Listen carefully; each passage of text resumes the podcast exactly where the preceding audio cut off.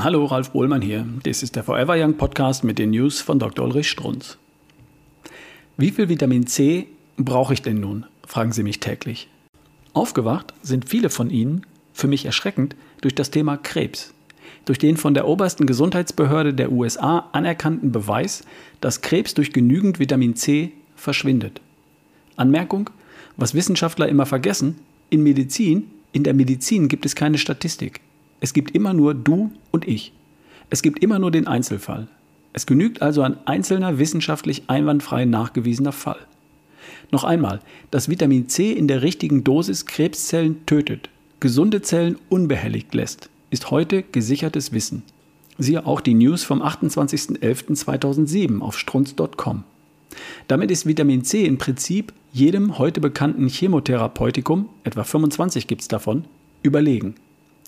Die im Blut, im Körper notwendige Dosis ist bekannt. Sie muss deutlich über 1 Millimol pro Liter liegen. Das tut sie aber nicht, wenn Sie Vitamin C schlucken, also oral zu sich nehmen. Schauen Sie selbst hin.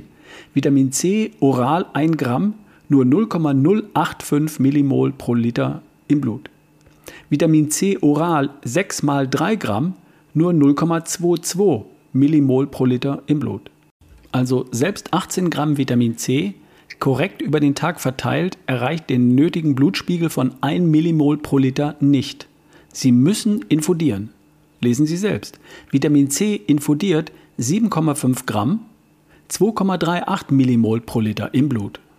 Vitamin C infodiert 15 Gramm, 4,54 Millimol pro Liter im Blut. Und Vitamin C infodiert 50 Gramm, ergibt 10 Millimol pro Liter im Blut. Alle drei Infusionsstärken erbringen also die gewünschten deutlich über 1 Millimol pro Liter.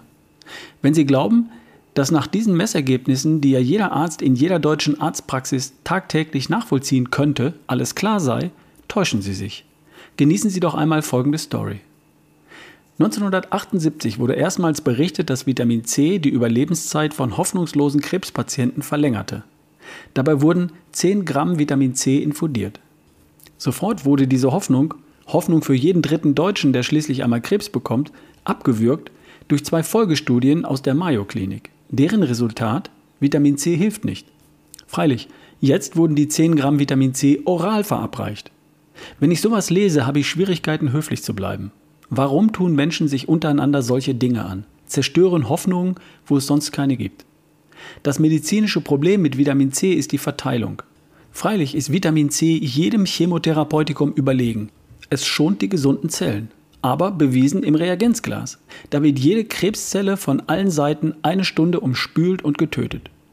In einem faustgroßen Lungen- oder Brusttumor gelangen dagegen vergleichsweise nur Spuren von Vitamin C per Diffusion.